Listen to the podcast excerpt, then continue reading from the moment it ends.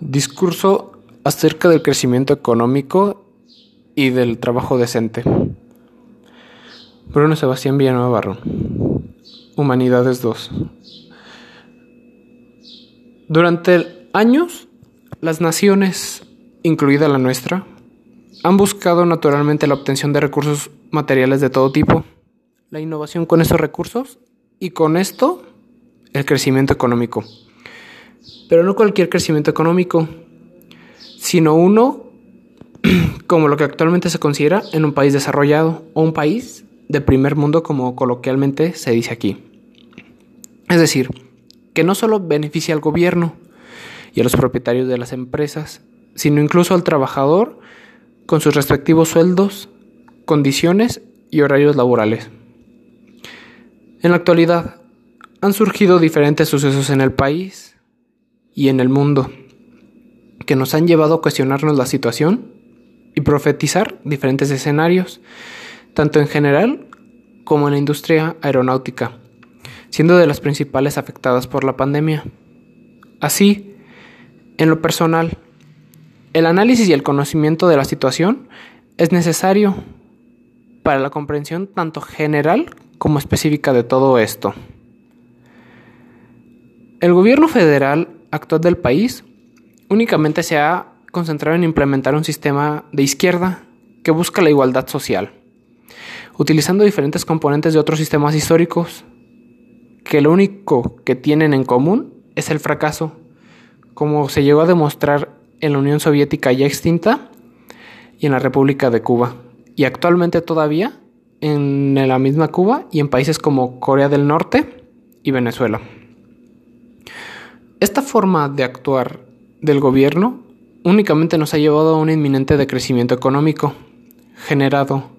inicialmente por la cancelación del nuevo aeropuerto de la Ciudad de México,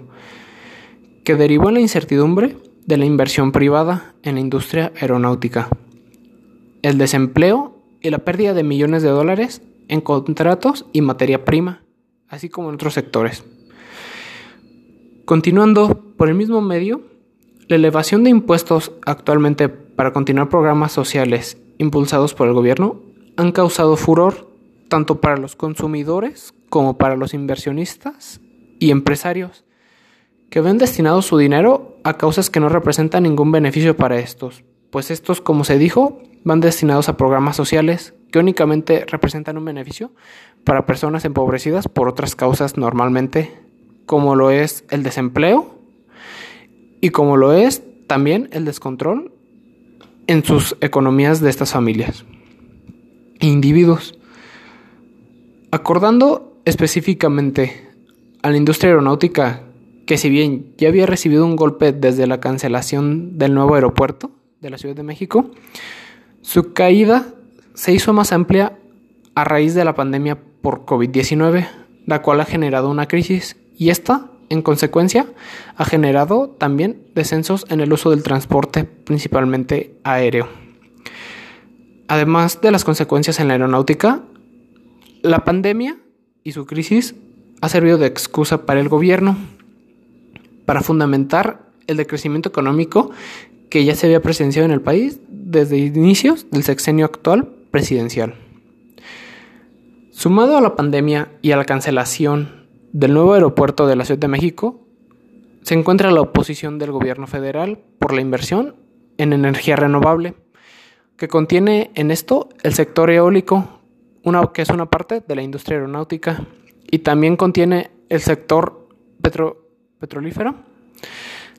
que se encuentra en las cuestiones de las turbinas que también generan una parte de la industria aeronáutica. De acuerdo al artículo publicado por el periódico Excelsior el día 29 de octubre del 2018, Juan Pablo Castañón, presidente del Consejo Empresarial Nacional, comentó que la pérdida económica por la cancelación del proyecto del nuevo aeropuerto de la Ciudad de México sería de entre 100 y 120 mil millones de pesos y que además la confianza empresarial disminuiría, lo cual se vio reflejado en la decaída del Producto Interno Bruto a nivel nacional, según las fuentes del INEGI. Pues Las actividades económicas secundarias representan la mayor parte de la inversión extranjera y fue el sector que sufrió una mayor caída. Toda esta actividad económica secundaria representa una parte esencial del país, pues consiste en las constructoras de automóviles que actualmente han presentado un gran crecimiento en el país y también las constructoras de partes para aviones. A la llegada de la pandemia a finales del primer trimestre del año, se vio la necesidad de cerrar diferentes comercios. Comercios no esenciales, como lo es el comercio de la ropa o textil, como lo es el comercio del entretenimiento, como lo es el comercio de diversas formas de transporte, entre otros. Y todo esto, como consecuencia inevitable, ha tenido también la disminución del consumo de productos,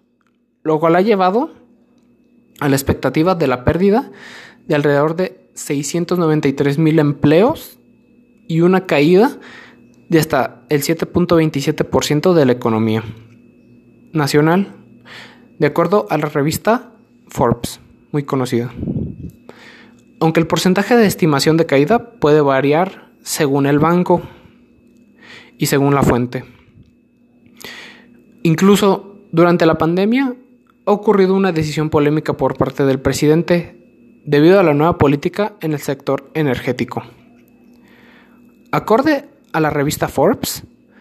el gobierno de México está pretendiendo salvar una industria con un fin inminente, como lo es el petróleo, lo cual ha llevado a arriesgar a que, a que los inversionistas dejen de apostar por la energía renovable en México. Esto, según Gabriel Cuadri de la Torre, candidato a la presidencia de México en 2012, en un artículo publicado por El Economista.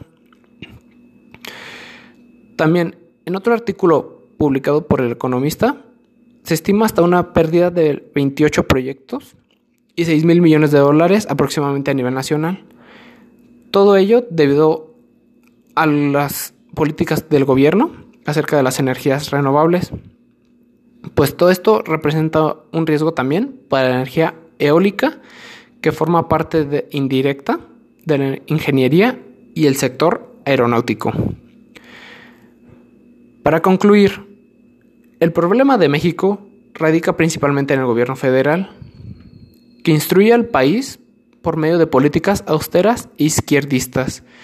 generando un retraso en general en el país, tanto en el sector cultural, con el sector tecnológico, con el sector político y con el sector económico,